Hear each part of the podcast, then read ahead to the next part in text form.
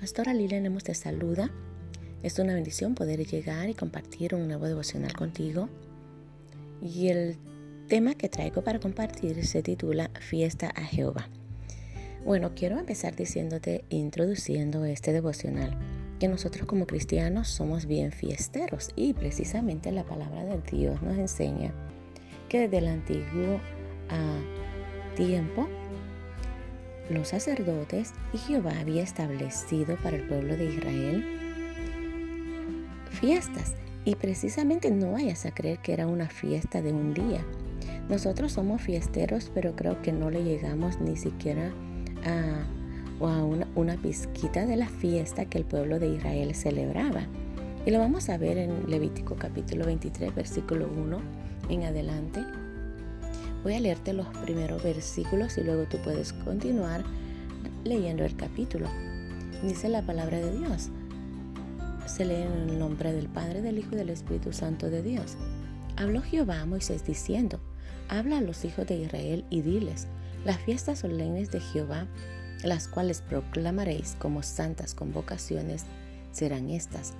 Seis días se trabajará, mas el séptimo día será de reposo santa convocación. Ningún trabajo haréis, ningún trabajo haréis, día de reposo es de Jehová, en donde quiera que habitéis. Estas son las fiestas solemnes de Jehová, las convocaciones santas a las cuales convocaréis en sus tiempos. Bueno, para desarrollar este tema vamos a, a primeramente a conocer qué es una fiesta. Dice que en el tiempo de Israel las fiestas eran celebraciones religiosas regulares en memoria de los grandes hechos salvíficos de Dios en la historia de su pueblo. Estas fiestas se pueden clasificar según la frecuencia de su celebración. Muchas se calculaban según ciclos de siete, el ciclo de la semana con su punto culminante. En el séptimo día proveía la base precisamente para poder tener esa gran celebración de adoración a Israel. Así como se guardaba el séptimo día, también se celebraba el séptimo mes, donde tenían lugar cuatro fiestas nacionales. Y el séptimo año y el 50 año, el año de jubileo, que seguía siete ciclos de siete años. Las fiestas no solo estaban organizadas en relación al ciclo de la semana, el día de reposo, sino que dos de ellas, la de panes sin levadura y la de los tabernáculos, duraban siete días. Esas eran las fiestas más especiales para Jehová. Cada una de ellas comenzaba el 15 del mes al final de dos ciclos, según calendario judío. A esos ciclos eran de siete días y en luna llena había una fiesta de Pentecostés. También se celebraba el día 15 del mes y comenzaba a 50 días después de la presentación de las primicias, o sea, el día siguiente a siete veces siete semanas. Wow, tremendo. En verdad yo leyendo y conociendo parte de lo que la palabra de Dios nos enseña y cuando hablamos de estas fiestas solemnes, dice que eran fiestas solemnes dedicadas a Jehová. Eran santas convocaciones, dice el versículo 4 estas son las fiestas solemnes de Jehová, las convocaciones santas a las cuales convocaréis en sus tiempos. Cada fiesta tenía su tiempo y cada fiesta era dedicada, pero había una solemnidad, no era cualquier fiesta porque en la solemnidad, si usted se da cuenta, cuando nosotros hacemos algo, una solemnidad, algo ah, en donde nosotros lo podemos levantar, exaltar, dando la honra y la gloria a Jehová, dice que era una convocación santa. A esto no podía en verdad negarse el pueblo de Dios a decir, oh, no voy a celebrar fiesta, porque era una convocación santa, dedicada y creo que el pueblo de Israel fue uno de los que tuvo una base firme, una base de disciplina, una base en donde ellos no podían negarse y hacían las cosas tal y como se les mandaba.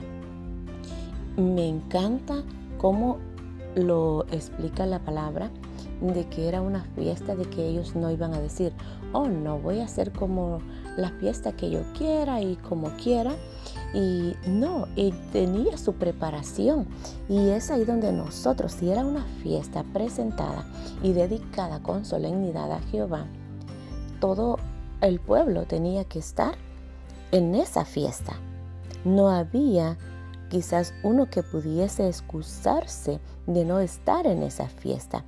Ah, yo creo que era quizás los únicos que podían excusarse, eran los que tenían, ah, que eran excluidos, ah, ya sea por la lepra porque en ese tiempo estaba la regulación de la lepra. Pero sabe de que me encanta cuando está hablando de que dice que era una celebración religiosa y que se eh, dedicaba, cada fiesta era hecha para recordar, para celebrar la memoria de los grandes hechos salvíficos de Dios de la historia de su pueblo. Una de las cosas que nosotros tenemos que rescatar de estas fiestas es que el pueblo de Israel tuvo grandes hechos poderosos que nos habla el Éxodo, en donde el pueblo ah, fue librado de mano de Faraón, fue librado ah, en donde también fue llevado por el desierto, fue perseguido, pasaron a el mar rojo en lo que es la prueba y pasaron el Jordán de ese mar rojo. Y hubo tanto que el pueblo tantos hechos en donde Dios se manifestó en medio del desierto, en medio quizás del hambre, en medio de tanta circunstancia Ah, podemos ver los hechos poderosos de Dios en el pueblo de Israel. Y ahora nosotros, en verdad que creo que este pueblo fue uno de los que más vio ah, la mano poderosa de Dios. Nosotros como pueblo de Dios no tenemos que escatimar, en verdad, sino que tenemos que, que ver y aumentar nuestra fe de cómo ese pueblo fue librado de tanta circunstancia y ellos con estas fiestas recordaban, o sea, era un pueblo agradecido. Esta es la oportunidad en donde yo te invito para que como pueblo de Dios, muchas veces Dios nos libra de una, los libra de otra, de la misma muerte nos ha librado y quizás nos recordamos un momento y después lo olvidamos. Lo recordamos en el momento que lo estamos lo vivimos en el momento que lo estamos viviendo y después lo recordamos, le damos gracias a Dios, pero luego nos olvidamos de lo que Dios ha hecho en vuestras vidas. Esta es la excepción del pueblo de Israel, de que Él siempre y creo que hasta el día de hoy se sigue recordando y siguen celebrando. Y creo que este es el tiempo en donde nosotros como pueblo de Dios también en algún momento nos hemos involucrado, nos hemos hecho partícipes para poder celebrar fiesta a Jehová. E inclusive cada domingo que tú y yo nos presentamos a darle al Señor un servicio, a celebrar un servicio pentecostal, un servicio de regocijo, es ahí donde nosotros también podemos celebrar esa fiesta a Jehová. Podemos darle el honor, la honra y la gloria porque es una solemnidad de adoración dedicado a Jehová. Y aún el pueblo de Dios todavía en este tiempo a seguimos celebrando la fiesta de los panes sin levadura. ¿Y cuál es esa fiesta que el pueblo de Jehová celebraba? En el día de, en el, en el tiempo de, de hoy, el pueblo de Dios siempre celebra la fiesta de los panes sin levadura, es donde nosotros conocemos que Jesucristo mismo en, en tiempos del Nuevo Testamento, Él se reunía en Jerusalén con grandes multitudes para presenciar esta celebración anual. Jesús fue crucificado durante la fiesta de la Pascua. Él y sus discípulos comieron juntos la cena de la Pascua en la víspera de su muerte. Ah, durante esa cena Jesús dijo, este es mi cuerpo, es, este es mi cuerpo y esta copa es el nuevo pacto en mi sangre.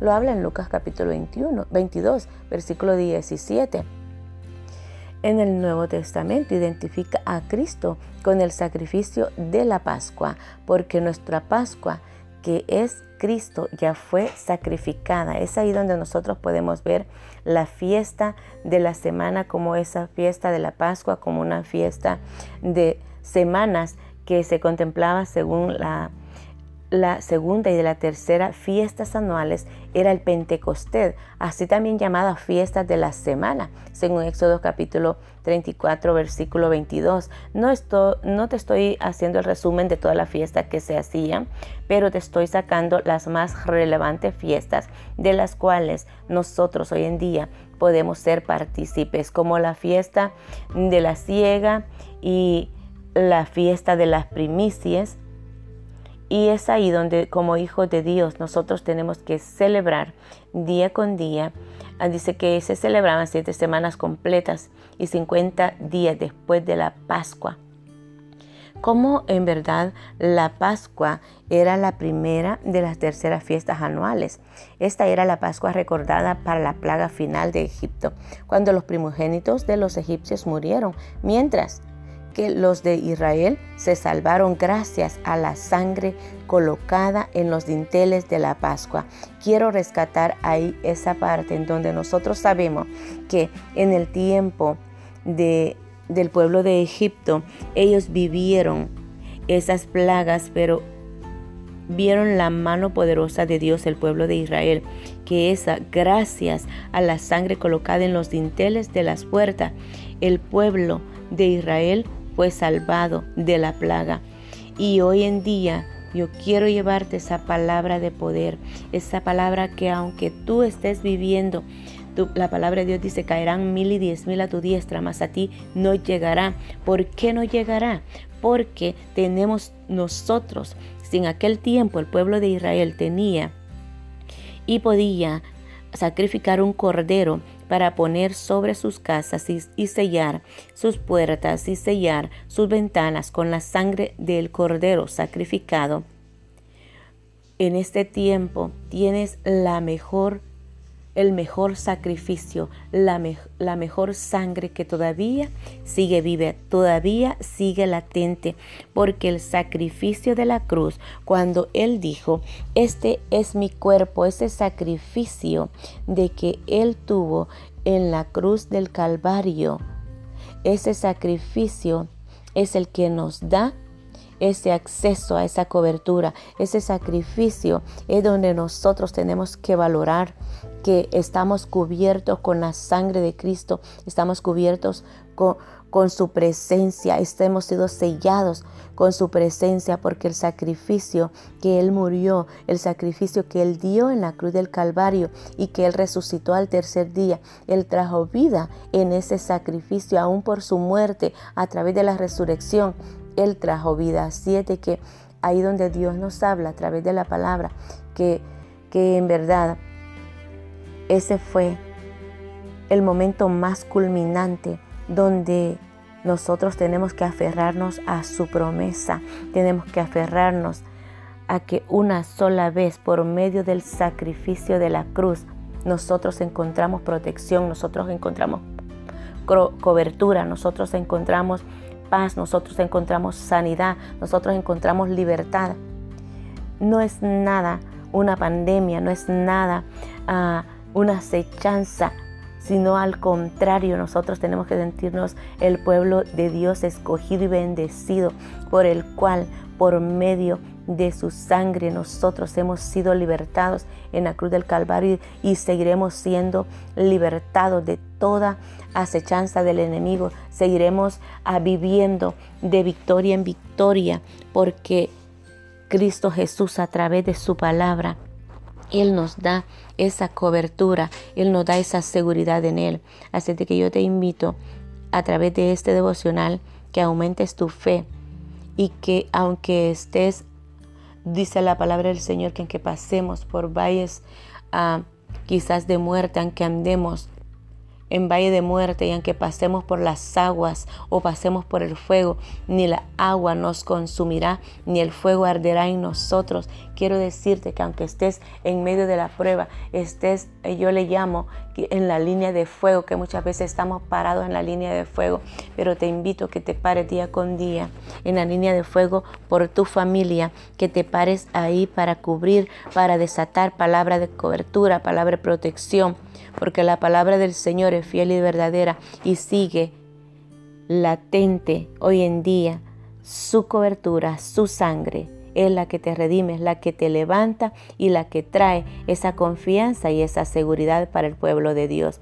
Así es de que envío este mensaje para el pueblo de Dios, para el pueblo que no conoce de Dios, para aquel que quizás está conociendo y está escuchando estos devocionales. Quiero decirte, aférrate a la promesa de Dios. Él dijo, yo me voy, pero no lo dejaré solo. Dejaré el Espíritu Santo de Dios para que los consuele. Si estás en peligro, si estás en temor, si estás en miedo, y si estás pasando prueba, yo te digo, el Espíritu Santo de Dios está ahí para consolarte, para levantarte, para protegerte, hacerte que no te sientas solo, no te sientas que estás librando las batallas a tú solo, sino que está ahí, Él como poderoso gigante, a través del Espíritu Santo de Dios, para que el Espíritu Santo interceda por tu vida, interceda por tu familia y te dé la victoria en medio de toda prueba, en medio de toda dificultad.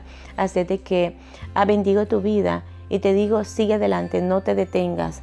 Aférrate a la vida, aférrate al poder del Espíritu Santo de Dios, porque Él es el único que nos levanta, nos engrandece y nos lleva día con día a poder tener esta victoria asegurada en Cristo Jesús. Así que dice la palabra del Señor de que esta es la fiesta que nosotros presentamos a Él y sobre todo esa fiesta con holocausto, esa fiesta, con honor, con honra. Preséntate aún el día domingo, día con día. Preséntate con este olor fragante a Jehová. Preséntate a darle alabanza, a darle adoración.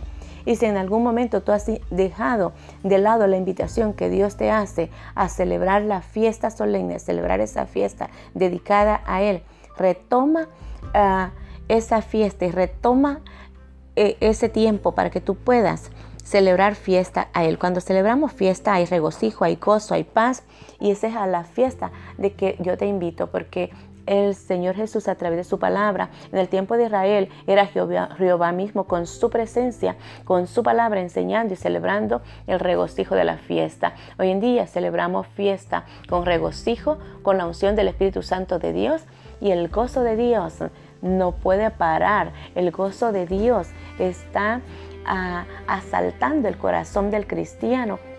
Y esa es la diferencia que tiene el cristiano, que aunque estemos en prueba, pero sabemos de que si tenemos a Cristo Jesús de nuestro lado, tenemos el Espíritu Santo de Dios, tenemos gozo, tenemos paz. Así de que te invito a que te unas al gozo de Dios, celebremos fiesta a este día, Jehová, démosle estas palmas con platillos, con panderos, con danza y adoremos y honremos en esta convocación santa de fiesta y regocijo a Jehová. Se te ama, se te bendice y hasta la próxima.